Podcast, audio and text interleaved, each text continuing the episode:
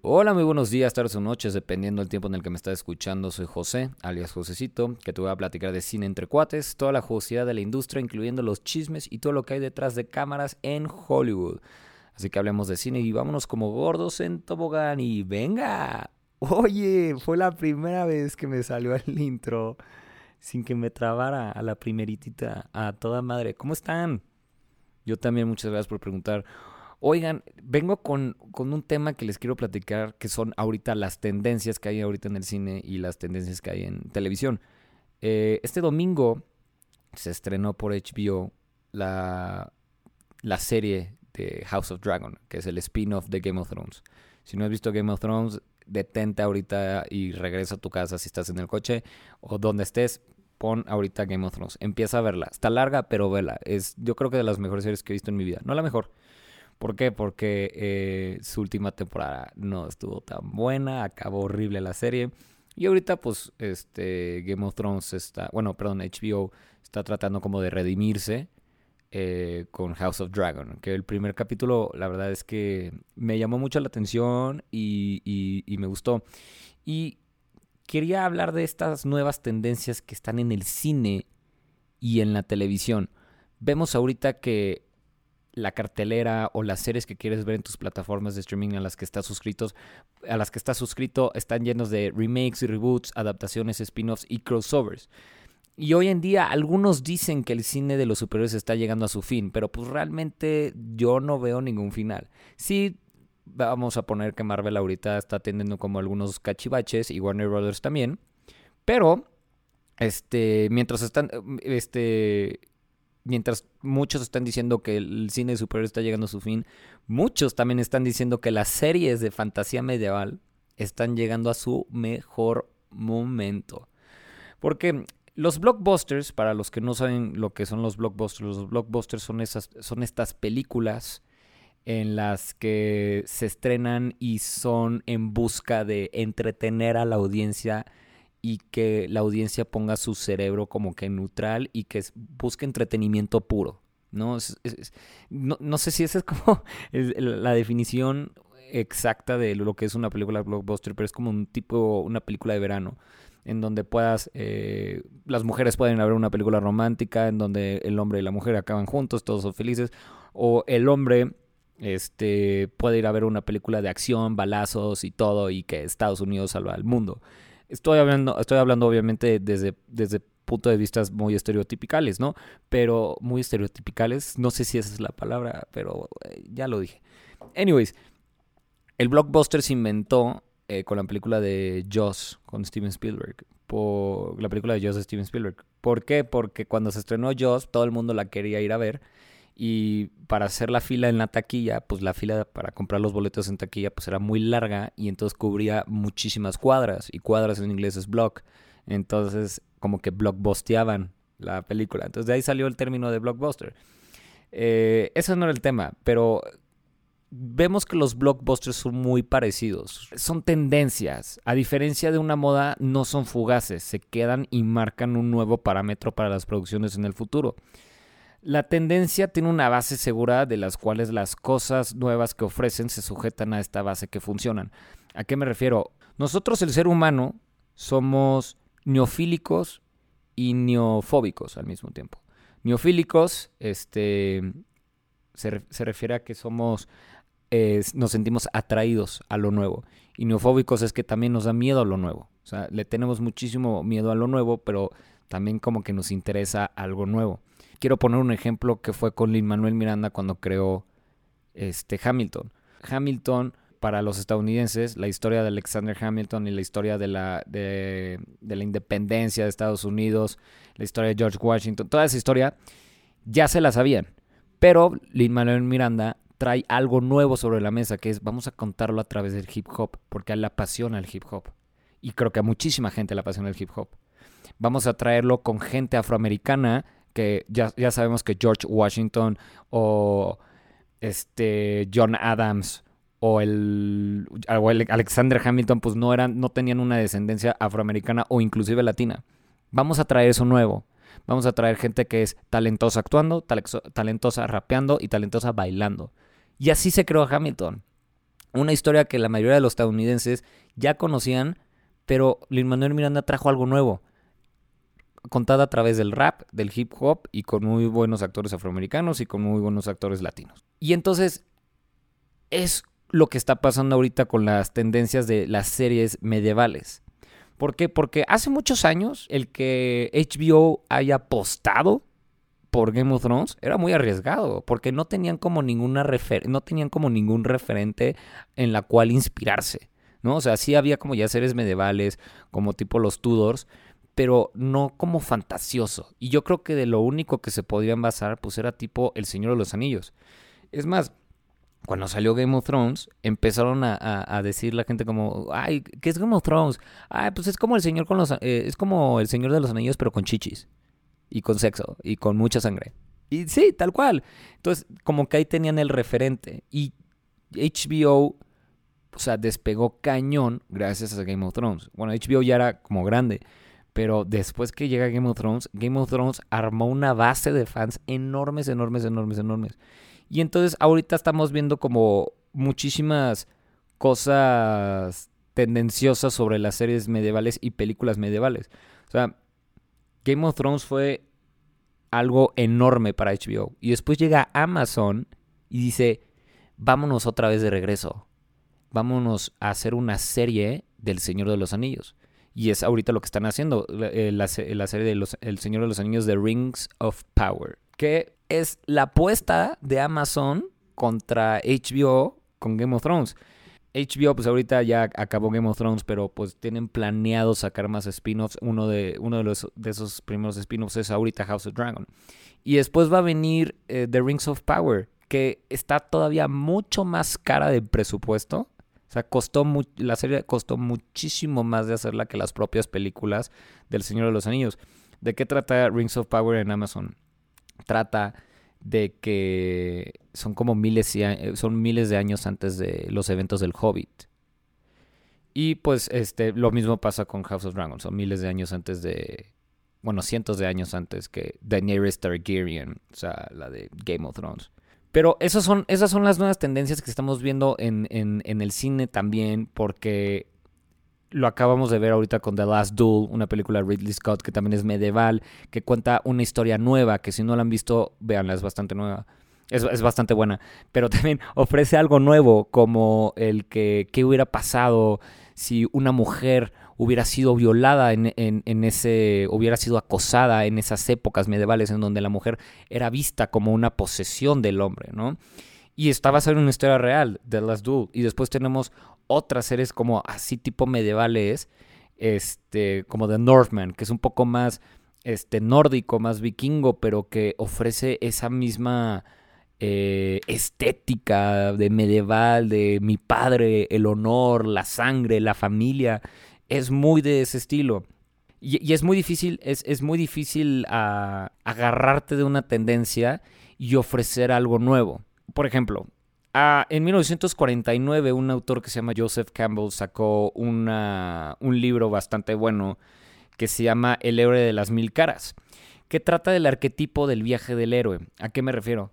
Que casi todas las películas, historias griegas, mitos griegos, leyendas y películas populares se basan en este, en este arquetipo de viaje del héroe. Eh, ponen muchísimo ejemplo el, viaje que tuvo Luke Skywalker en, Star Wars.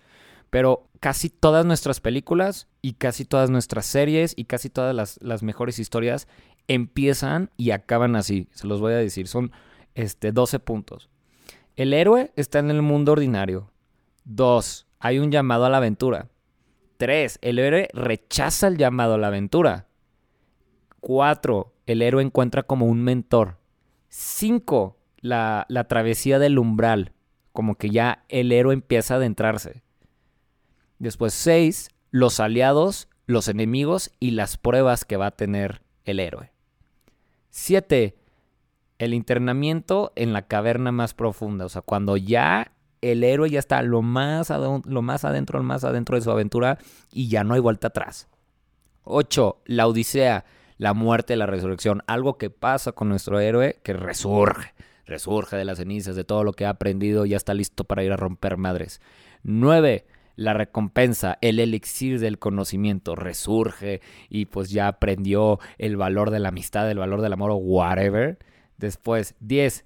Regreso con persecución, gran lucha final. Ya regresa con todo lo que aprendió, ya es un máster, no sé qué, y va a combatir contra los enemigos y... I don't know, suena un poquito como, la, como, como todo, o sea, tal cual. 11. Nueva resurrección termina esta pelea final y resurge como el héroe que, que era destinado a ser. 12. Retorno con el elixir del conocimiento. Ya es, o sea, regresa a su hogar y ya es como todo un maestro que de la fregada. Eso lo hemos visto muchísimas veces. Lo hemos visto en Hunger Games, lo hemos visto en Harry Potter, lo hemos visto en Star Wars, lo hemos visto creo que...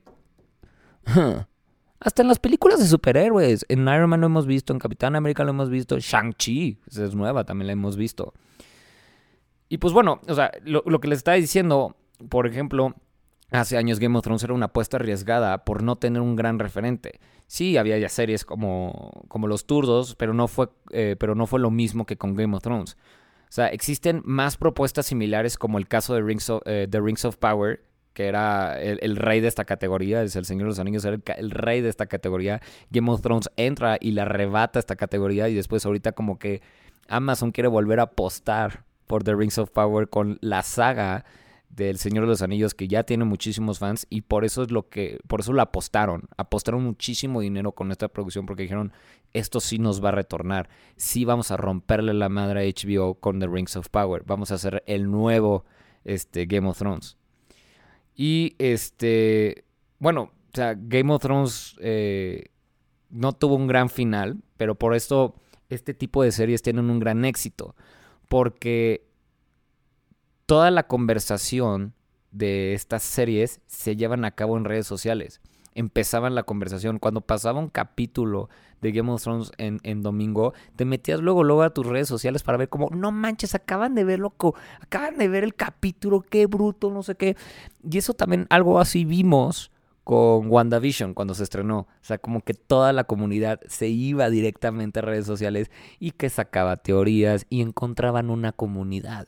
Y es por eso que la gente amó muchísimo Game of Thrones y, y, inclusive también la, saga de Marvel, porque la gente encontró una comunidad en redes sociales y con la que se pudo sentir identificado, ¿no? Y pues bueno, como les decía, Game of Thrones no tuvo un gran final y House of Dragon como que quiere redimirse con los fanáticos. Y también hay otras producciones que terminaron siendo muy buenas y, y muy parecidas a este género, como The Witcher. The Witcher de Netflix, que también está basado en un videojuego y basado en unos libros. Y la verdad es que está muy, muy, muy buena. Y esto como que estamos teniendo este tipo de tendencias de series de fantasías, bueno, fantasiosas eh, de, la época medieval. Y pues ¿cuándo vamos a parar? Este, quién sabe cuándo vamos a pasar con este, este, con este tipo de contenido. Habrá más contenido así, pero tienen que traer algo nuevo. O sea, sí va a haber muchísimo contenido así, pero van a tener que traer algo nuevo. Por ejemplo, hace mucho vi una película que se llama The King con Timothy Chalamet de Netflix. Y muy aburrida. La verdad es que muy, muy aburrida. Pero después ves otras películas al estilo medieval como Tilo The, The Last Duel, que no le fue muy bien en taquilla, pero es bastante, bastante buena. O, y, o habrán este, adaptaciones de otro contenido que era para un público de nicho, pero ahora quieren masificarlo como es el tema de Dungeons and Dragons. Dungeons and Dragons es un juego de rol, es un juego de mesa. Y era, o sea, hay, hay muchas personas que les encanta Dungeons and Dragons, pero es muy de nicho. Entonces, lo que están tratando de hacer es adaptar Dungeons and Dragons, que también es de dragones, de magos, de caballeros, que de duendes. Es lo mismo, lo mismo, lo mismo. Pero pues aquí es un juego de rol y ahora lo van a querer adaptar a la pantalla grande con la película Dungeons and Dragons, en donde este, actúa Chris Pine y Reggie John Page. Y que la neta vi el trailer y se ve bastante buena. Jugué Dungeons and Dragons una vez en mi vida, en la carrera, porque me enseñaron cómo jugar. Eh, no le agarré tanto la onda, pero me, divertí. Y pues la película no se ve buena. Pero estamos viendo esas tendencias, ¿no? Y ¿Se va a cansar la audiencia de estas tendencias? No lo sé. O sea, la, sobresaturación de contenido hace que todo se, se, se, diluya entre sí. la gente se va a cansar cuando los contenidos sean repetitivos, o sea, llenos de clichés y eso, eso termina ahuyentando a la audiencia y ya la gente no va a querer ver nada de eso. Entonces, esta tendencia de películas y series de fantasía medieval van a seguir, van a seguir, hasta en el momento que nos sigan trayendo un poco más de lo mismo, que sea ya algo muy empalagoso, lleno de clichés y que no haya como un giro de tuerca bastante tangible, ahí va a ser el momento que nos vamos a aburrir. Es por eso que el género de superhéroes no ha acabado y no creo que acabe, porque la gente lo sigue pidiendo no solamente es Marvel, o sea, ya tenemos otra serie como The Voice, que es esta serie de Amazon, que literalmente es la serie que nos dice, ah, date cuenta, amiga. O sea, literal es como de todo lo que está, todo lo que te están ofreciendo industrias grandes como Disney, es más de lo mismo. Es todo repetitivo, te estás empalagando, pero tú no te estás dando cuenta, te está encantando. Y yo soy de esos, ¿eh? Yo soy de las películas que sacan una película de Marvel y yo estoy ahí en la primera función para verla. Y me encanta. ¿Es un pedo? Pues no. El cine está hecho de gusto. O sea, a ti te gusta, te, puede gustar, no te puede gustar. A mis papás les encantan las series españolas. A mí no. A mí me encantan otro tipo de películas y series. Me gusta un poco de todo. Pero bueno, estas tendencias también lo, llegamos a ver eh, en la década de los 70 con los westerns, con las películas de John Wayne, Clint Eastwood, que pues, se terminaron, o después en los 90 eh, era la tendencia de la ciencia ficción, lo vimos con, con Matrix, con Minority Report, y después en los 2000 tuvimos ejemplos de esta tendencia como de novelas juveniles, ¿no? O sea, que yo creo que le empezó Harry Potter, que Harry Potter la verdad es que todas sus películas han sido bastante buenas, y como que hicieron bueno, perdón, quisieron adaptar el mismo fenómeno que tuvo Harry Potter con Divergent, Hunger Games, Maze Runner, Percy Jackson y etcétera, y que no terminaron bastante bien. O sea, era la tendencia de Harry Potter ya terminó su saga, ahora vamos a adaptar la nueva, la nueva saga que va a sustituir a Harry Potter llega Hunger Games. Y pues empezó bien Hunger Games, pero no tuvo el mismo pegue. Llega Divergent, sacaron dos películas y la tercera la quiero sacar a, televisión y no jalo y bye. Maze Runner también, Percy Jackson.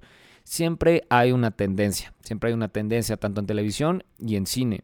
En, esto, en estos momentos yo creo que la tendencia que estamos teniendo pues son las series de fantasía medievales y qué bueno porque me encantan, me fascinan. O también tenemos en, el cine tenemos otros tipos de géneros que son como las biopics de artistas, ¿no? Como películas como Rocketman que cuenta la historia de Elton John, se acaba de estrenar la película de Elvis, la historia de Elvis Presley, eh, Bohemian Rhapsody, la historia de, más de Freddie Mercury que de Queen, la verdad. O, la serie de Luis Miguel. O sea, la serie de Luis Miguel que fue, o sea, tremendo éxito porque Luis Miguel es un personaje bastante misterioso y querido por la sociedad mexicana y después tuvimos que películas y series de que de Gloria Trevi, ahí viene la de Vicente Fernández, que la de Juan Gabriel, que la de José, y no tuvieron el mismo pegue. ¿Por qué? Porque siguen siendo repetitivas. Que si, el, vamos a poner el ejemplo de, las, de los cantantes, que el manager los explota, que la familia los explota, que se meten en las drogas, que se meten en el alcohol, que hay una mujer que los impulsa a ser mejores personas, que sacan esta canción, como que se reivindican y este consiguen a la mujer y mandan a la chingada al manager y a la familia que es tóxica y terminan siendo mejores personas. No sé, me lo acabo de sacar muchísimo de la manga, pero es por eso que lo único bueno que trajo Luis Miguel a esta tendencia, las biopics, era dónde estaba su mamá. El misterio de dónde estaba su mamá. O sea, nunca habíamos tenido ese como gran, gran misterio. O sea, como de... Es, era, eso era lo, que lo diferenciaba de otras biopics, tal, de, otras series de, de cantantes. ¿Dónde está la mamá de Luis Miguel? Y es por eso que cuando acaba la travesía de dónde está mi mamá, pues es como que cuando, cuando la serie empieza a caer y empieza a ser repetitiva. A mí no me gustaron las últimas temporadas de Luis Miguel. Eh, la última temporada de Luis Miguel en donde eh, vamos a hacer la serie de cómo se hizo esta serie. Wait, what the fuck? Es como si escribiera ahorita yo un libro diciendo como, oigan, les voy a contar la historia de por qué escribí este libro. Yo fíjense que, o sea, que, o sea, como que no No, eh, la primera temporada fue muy buena, la de Luis Miguel a mí me encantó y yo creo que ahí debe haber parado, pero... Pero... no voy a decir nombres, pero alguien en la producción se endeudó y necesitaba más dinero, ¿eh? Como dice. pero bueno, eh... Pero les digo, la industria se quiere regir más por algoritmos y tener presencia en redes sociales y que genera eh, conversación. Y toda tendencia tiene un ciclo. Entonces, ahorita estamos viendo esta tendencia de las series medievales, eh, de los biopics de cantantes, de superhéroes. ¿Va a seguir? Claro que va a seguir. Y va a seguir porque nosotros lo estamos pidiendo. Porque, como les estoy diciendo, la industria se rige por los algoritmos y por los números que ustedes le están arrojando a la industria. El día que nosotros nos cansemos de ver ese tipo de cosas, ahí va a ser cuando la gente va a decir, ¿saben qué? Mm, esto no está pegando, entonces dejémoslo de hacer. Ay, sí. Y vamos a ver qué artista o cineasta va a tener los, huevotes enormes que va a llegar con el productor y va a decir, quiero ofrecerles algo nuevo. Quiero ofrecerles el nuevo Hamilton. Quiero ofrecerles el nuevo Harry Potter. Aunque está cañón que justo ahí es donde nacen los verdaderos emprendedores artistas, como Lin Manuel Miranda, que hizo, wow, una, una obra de teatro impresionante que le voló la cabeza a todo el mundo.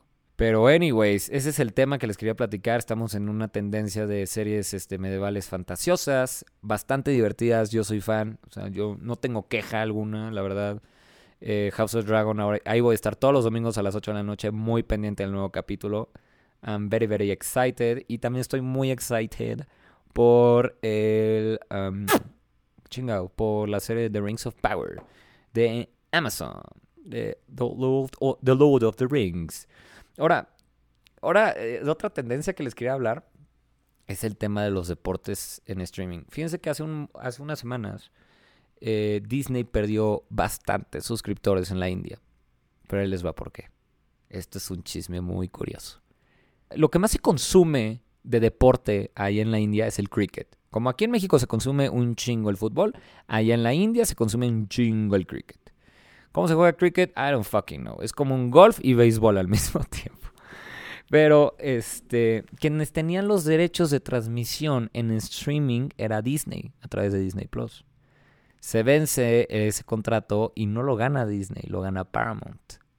Y ahí eh, pues Disney pierde suscriptores.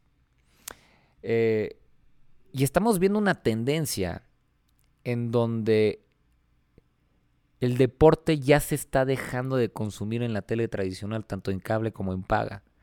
Ahorita lo que acaba de ser Apple TV Plus, bueno, Apple en general, Apple acaba de, ganarse los derechos de transmisión por streaming de toda la MLS, que es la MLS, es la liga de fútbol, este, soccer de Estados Unidos.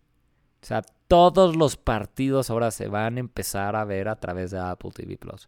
Y ahorita Apple, eh, Apple y Amazon se están peleando por los derechos de transmisión de la NFL. Ahorita se están peleando, no sé quién las va a ganar. Eh, estaría cool que Apple, la neta, porque me encanta, me encanta su plataforma. Pero entonces, con esto en contexto, les estoy diciendo que, que, que el, futuro del deporte, el, consumir deporte, el entretenimiento del deporte, está en las plataformas de streaming. Sí o sí. Ya hay varios, este, hay cuenta, la Champions se ve por HBO Max. Eh, algunos partidos de la NFL se ven por Star Plus. Eh, Amazon también tiene, Amazon tiene los derechos de Fox Sports. O sea, ya se están viendo los partidos ahí. Ya no es como, velo, pon tal canal. No, ya no. Entonces, ahora les voy a contar esta, esta bella y cagada historia. Dan Loeb es un empresario multimillonario que tiene un fondo de inversión en Estados Unidos que se llama Third Point. Invirtió mil millones de dólares en Disney. One billion. One billion. Invirtió eso en, en, Disney. Eh, que para Disney, bueno, Disney está evaluado como, no sé, Disney sí está evaluado en miles de millones de dólares, que para un, un billón de dólares, o sea, la verdad es que no es nada, o sea, es, no, no, no, no, completa ni un porcentaje completo. Anyways, ¿no? Entonces Dan Loeb llega y dice, oigan, hear me out, putos. hear me out, hijos de la chingada. Dan Loeb dijo, ¿qué, cómo, cómo, ¿cómo la ven si vendemos ESPN? Ah, caray. ¿Cómo la ven?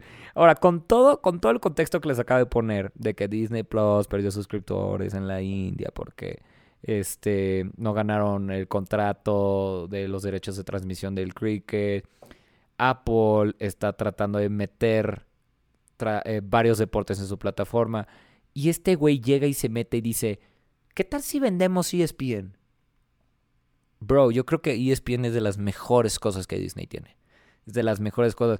Y aparte tiene un branding enorme, o sea, tiene un branding enorme. O sea, tú dices deportes y creo que luego, luego piensas en ESPN.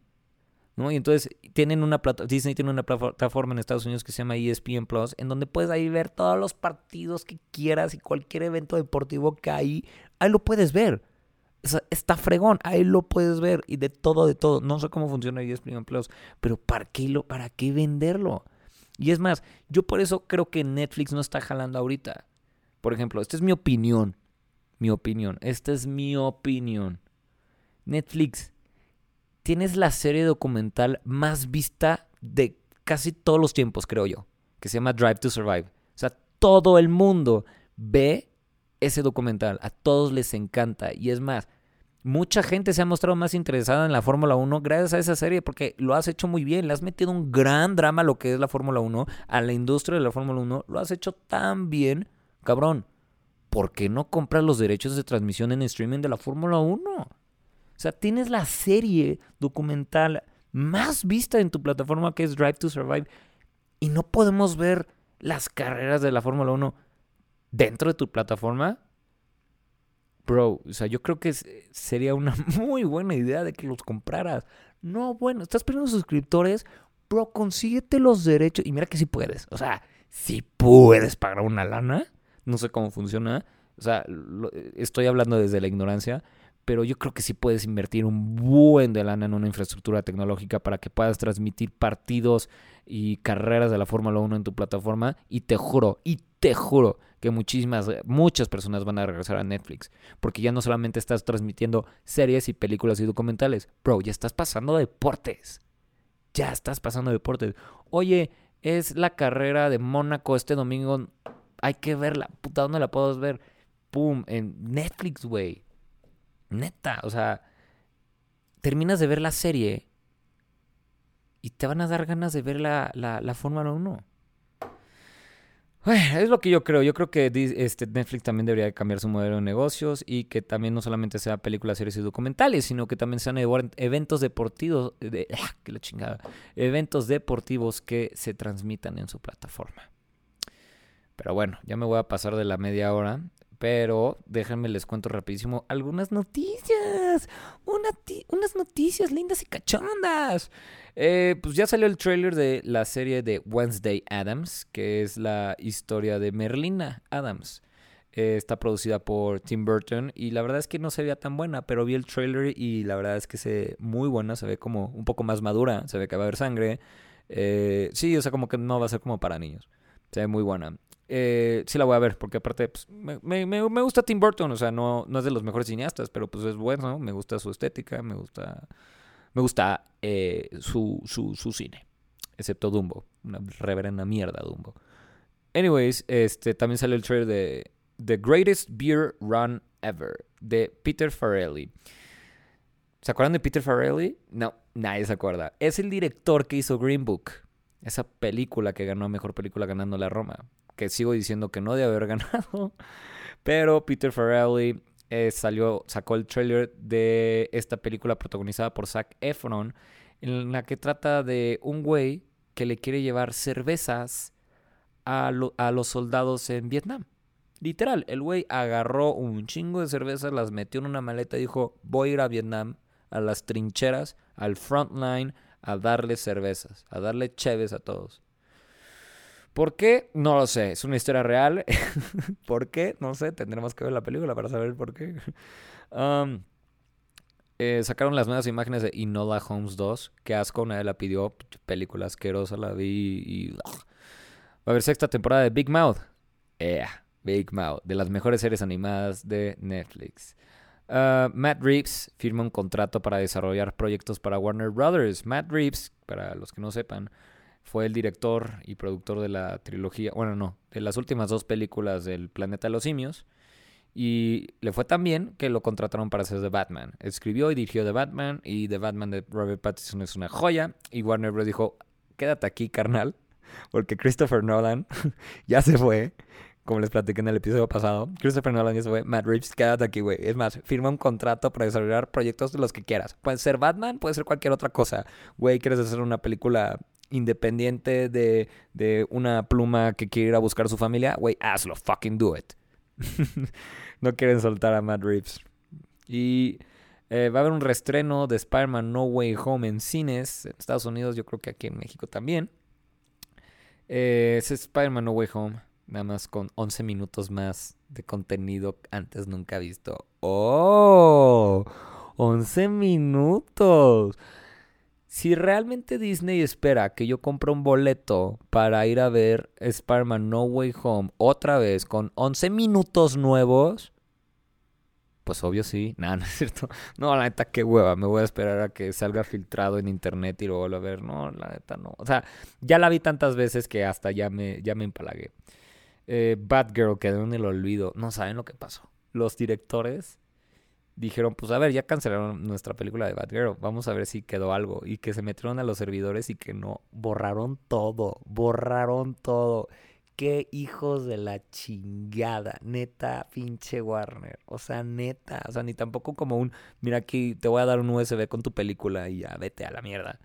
No, ni eso, puta, qué mal pedo. Eh, Paul Rudd, este actor Paul Rudd, está confirmado para Only Murders in the Building, temporada 3. Eh, yo creo que es un poquito un spoiler esta noticia, pero eh, fuck it, si no han visto Only Murders in the Building, se la recomiendo muchísimo, la pueden ver en Star Plus, una serie de comedia y de misterio, en donde empieza la serie con el asesinato de una persona y Steve Martin, Selena Gomez y Martin Short tienen que averiguar quién fue. Veanla, la verdad está muy, muy, muy buena. Eh, hoy salió, hoy, hoy martes salió el último capítulo, la neta me divertí mucho. Esta es una buena noticia. Este, Netflix y junto con la escuela Casa Azul, esta escuela de, actores, van a invertir en México. Invertirán 90 millones de pesos en la creación de un estudio cinematográfico en Ecatepec, Estado de México. De momento se desconoce cuándo dará inicio este proyecto y los planes para el mismo. Pero, oye, qué cool. O sea, 90 millones de pesos en la creación de un estudio cinematográfico en Ecatepec. 90 millones de pesos. Oiga, está fregón. El que se invierta en México, qué chingón. Órale, muy bien Netflix. Ojalá, ojalá entregues contenido del bueno. Ojalá que esos 90 millones de pesos no sean para pura mierda.